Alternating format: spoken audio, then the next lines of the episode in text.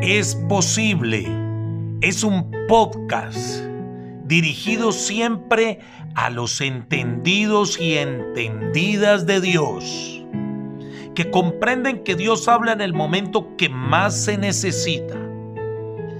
El libro de la vida nos enseña, bienaventurados los que padecen persecución por causa de la justicia, porque de ellos es el reino de Dios.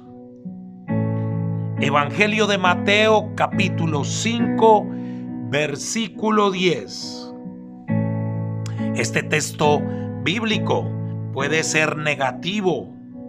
Además Jesús incluye la posibilidad de persecución por cuestión de la justicia. Eso quiere decir que muchos te van a juzgar, a criticar y se van a levantar siempre en contra de ti. Del simple y poderoso hecho que te acerques a Jesucristo.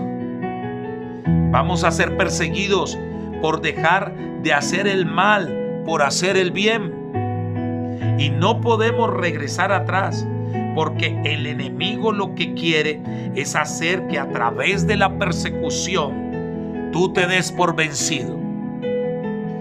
Por eso, cuando el enemigo se levante en contra tuya, en persecución, tú le vas a decir, vencido estás en el nombre de Jesús.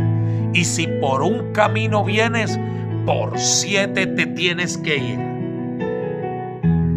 es posible al que cree.